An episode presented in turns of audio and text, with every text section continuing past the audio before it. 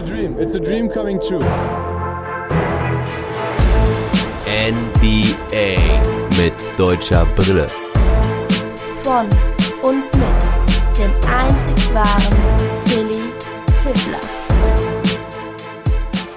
Clippers at Suns Short Recap. Gute Mittag, liebe Leute. Sorry, ich habe ein bisschen verpennt heute Nacht. Deswegen kommt der Pod erst zum Mittag und das Ganze in einem Short Recap. Hab das Spiel nicht komplett live gesehen, nur die lange Zusammenfassung mit allen Possessions. Dazu noch das normale Recap. Und ich möchte euch dennoch meine Eindrücke mitteilen. Aber vorher gerade noch ein, zwei Infos. Trey Young scheint eine Knochenprellung zu haben. Das hat der MRT ergeben ist damit immer noch fraglich für das Spiel kommende Nacht. Also er ist definitiv angeschlagen, das schmerzt. Man kann das natürlich ein bisschen mit Entzündungshemmer und Schmerzmitteln bekämpfen, aber ganz rund wird er sicherlich nicht laufen, wenn er denn überhaupt spielt. Aber das werden wir sehen. Außerdem ist dann gestern auch noch vermeldet worden, dass Ime Udoka jetzt wirklich der Head Coach der Boston Celtics wird. Also die Verpflichtungen von Jason Kidd, Chauncey Billups bei den Blazers und Ime Udoka bei den Celtics sind fix. Und ich habe gestern wohl über die Milwaukee Hawks gesprochen. Die gibt's natürlich nicht. Also sorry, wenn ich mich da versprochen habe. Schönen Gruß an meinen Supporter Flo, der mich darauf aufmerksam gemacht hat. So, und jetzt zum Spiel Clippers gegen Suns. Game 5, die Suns mit 3-1 vorne. Ich habe gesagt, die Clippers werden sich davon nicht erholen. Wer bin ich, dass ich gegen diese Comeback Clippers wetten möchte? Denn sie starteten richtig heiß in dieses Game 5 in Phoenix. Ivica Subac war raus aus der Starting Five. Er hat Knieprobleme, musste das Spiel aussetzen. Dafür kam Terrence Mann wieder zurück in die Starting Five. Marcus Morris agierte als Center. Er hatte ja bislang ziemliche Probleme in dieser Serie, ist auch angeschlagen. Aber in diesem Spiel war richtig heiß von Anfang an. Traf seine ersten sechs Würfe. Die Clippers sowieso richtig gut zu Beginn. Auch Reggie Jackson traf seinen ersten Dreier. Morris agierte sehr viel im Post, vor allen Dingen gegen Devin Booker. Also die Clippers haben es immer wieder geschafft, da Mismatches zu kreieren. Diese sechs Field Goals von Morris im ersten Viertel brachten ihm 13 Punkte. So viel hatte er nicht in irgendeinem Spiel in dieser Serie in vier Vierteln. Also gute Wiederbelebungsaktion von Marcus Morris. Die Würfe fielen alle richtig sauber rein. Streute auch einen Dreier ein. Patrick Beverly spielte wieder überragende Defense und war auch vorne aggressiv machte einen ganz toughen Layup gegen Michael Bridges. Die Clippers waren nach einigen Minuten schon mit 15 Punkten vorne.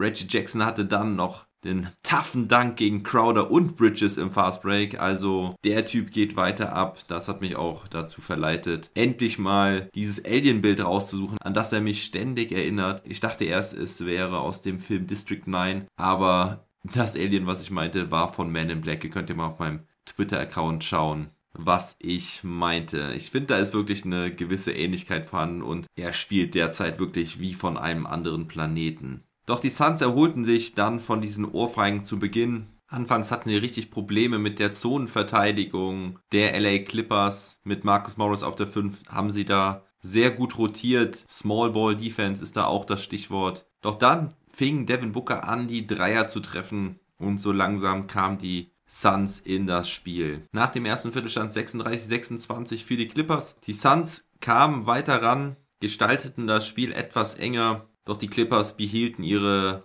leichten Vorteile, ihren leichten Vorsprung. Die Marcus Cousins machte richtig Impact, feuerte neun Würfe in seinen paar Minuten auf dem Feld ab. Also im Schnitt warf er alle 40 Sekunden einmal auf den Kopf und dabei auch ganz effizient, traf 5 aus 9 hatte ein paar Big Plays dabei, auch einen Stil gegen Chris Paul in der Defense, wo er dann sogar die Fast Break Punkte erzielen konnte. Also wirklich guter Impact von die Marcus Cousins, der in Abwesenheit von Subac, der ja zwei Jahre lang kein Spiel verpasst hatte, auch seine Contribution liefern musste. Also Marcus Morris und die Marcus Cousins lieferten richtig gut ab für die Clippers. Und so konnten die Clippers dann ihre Führung wieder ein bisschen ausbauen. Das letzte Wort in der Halbzeit hatte aber Devin Booker mit einem Buzzer-Beating 3, 59 zu 52 dennoch die Führung der Clippers zur Halbzeit. Und dann kamen die Suns jedoch endgültig zurück ins Spiel. Die Defense der Suns stand jetzt gut. Terrence Mann wurde zum Beispiel immer wieder zu schwierigen Würfen gezwungen. Seine Quote deswegen heute nicht so gut, aber da musste er auch oft am Ende der Shot Clock agieren.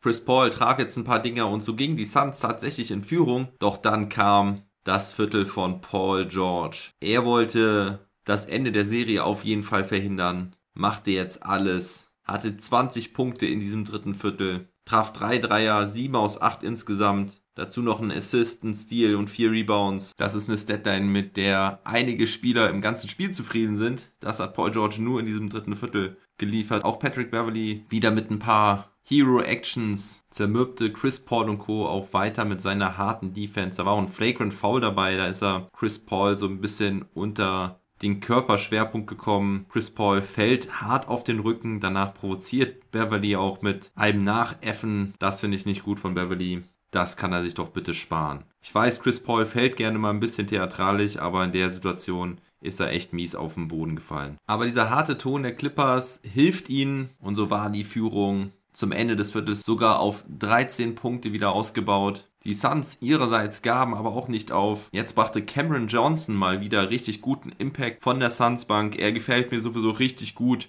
trifft hocheffizient, ich glaube irgendwas um die 66% in dieser Serie, hatte ein paar gute Steals dabei. Auch dieses Spiel wieder sehr effizient. Sein Corner 3 ist gefährlich und auch unterm Korb agiert er gut, vor allem im Fast Break. Er bringt die Suns nochmal an vier Punkte ran. Doch die Clippers, die Comeback Clippers machen ihrem Namen alle Ehre. Reggie Jackson trifft Back-to-Back-Dreier Cousins mit einem starken End-One unterm Korb. Da war er gefoult worden und fliegt quasi hinters Brett, aber legt das Ding irgendwie noch rein. Aber es waren vor allen Dingen diese Back-to-Back-Dreier von Reggie Jackson, die den Suns den Atem nahmen. Dann hatte Jackson noch einen freien Dank. Das war fünf Minuten vor Schluss. Die Führung nur bei zwölf, aber irgendwie wirkten die Suns danach geschlagen. Am Ende regelt die Clippers Defense den Rest. Die Suns machen danach nämlich nur noch sechs Punkte in den verbleibenden fünf Minuten. Zwei davon in der Garbage Time. Und am Ende gewinnen die Clippers 116 zu 102. Mal wieder kommen sie zurück. Unkraut vergeht nicht, muss man da an der Stelle sagen. Liebe Clippers-Fans, lieber Andreas, seht es als Kompliment. Also wenn die Clippers von diesem 3-1-Rückstand nochmal wiederkommen ohne Kawhi Leonard, ja dann, was machen wir dann mit Chris Paul, der dann schon wieder eine 3-1-Führung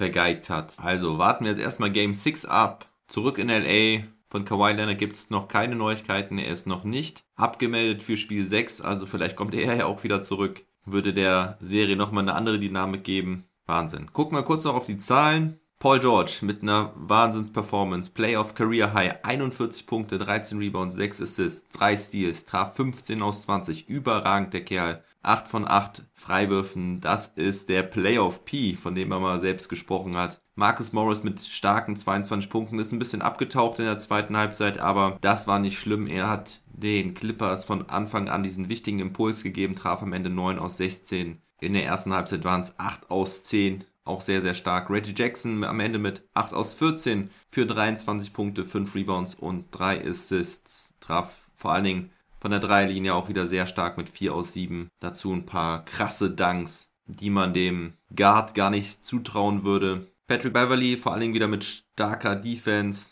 Und DeMarcus Cousins mit 15 Punkten von der Bank, traf 7 aus 12 in weniger als 12 Minuten. Auf Seiten der Suns, Devin Booker 31 Punkte, vor allem der Dreier verbessert insgesamt 4 aus 6, aber insgesamt eben nur 9 aus 22, das sind 40,9 Prozent. Das ist noch okay. Die Andrew Ayton hatte diesmal nicht so den Impact, also er tat sich schwer mit diesem Small Ball Line-Up und mit der Zonenverteidigung. Er hatte 10 Punkte und 11 Rebounds, traf 5 aus 9. Von ihm hätte man sich sicherlich ein bisschen mehr erwartet. Chris Paul mit 22 Punkten und 8 Assists, traf aber keinen Dreier bei 6 Versuchen, insgesamt 8 aus 19 aus dem Feld. Michael Bridges und Jay Crowder zusammen mit nur 9 Punkten. Cameron Johnson mit 14 Punkten, 4 Rebounds und 3 Steals von der Bank, traf 5 aus 6, alle seine 3 Dreier. Also die Offense war noch ganz passabel von den Suns, wenn man sich so die ganze Serie anschaut. Aber die Offense der Clippers hat halt richtig gefunzt.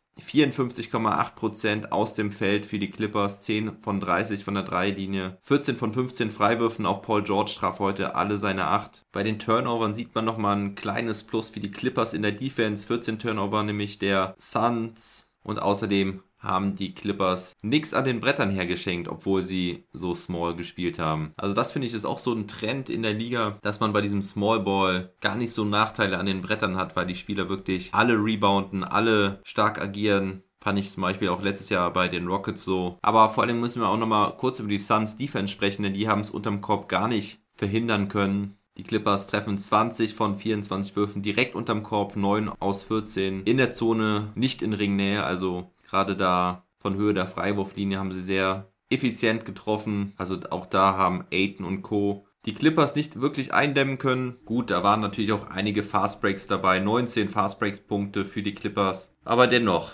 da muss die Suns Defense nochmal was an Intensität zulegen. Monty Williams war auch nicht zufrieden mit der Körpersprache der Suns und schauen wir, wie es am Mittwoch auf Donnerstag weitergeht in dieser Serie. Kommende Nacht ist dann das Spiel der Bucks gegen die Hawks, Game 4. Ich hoffe, ich kriege einen Game Report zum Morgen hin, kann ich euch aber nicht versprechen, da ich mir heute sicherlich ein paar Bierchen gönnen werde auf der Terrasse beim Spiel Deutschland gegen England. Vielleicht ist die EM mit deutscher Brille ja schon vorbei nach diesem Spiel. Gestern gab es ja ein richtig geiles Spiel zwischen Frankreich und der Schweiz. Das hat mal wieder richtig Bock gemacht. Mit so vielen Wendungen, einem Wahnsinnstor von Paul Pogba zum 3 zu 1 und dann kommen die Schweizer nochmal zurück und gewinnen das Ding im Elfmeterschießen. Das hat echt Bock gemacht. Und die deutsche Basketball-Nationalmannschaft spielt heute dann bereits schon um 16.30 Uhr. Also ich weiß nicht, ob ich mich da verguckt habe, aber ich war mir eigentlich ziemlich sicher, dass die um 18.30 Uhr spielen sollten. Ich denke mal, dass sie das Spiel vorverlegt haben, weil die deutsche Fußballnationalmannschaft um 18 Uhr spielt. Also um 16.30 Uhr auf Magenta Sport Live. Kostenlos für alle. Deutschland, Mexiko. Also cooler Sportnachmittag heute. Dann muss ich mal schauen, wie ich durch die Nacht komme, um um 2.30 Uhr wieder Bucks gegen Hawks zu gucken.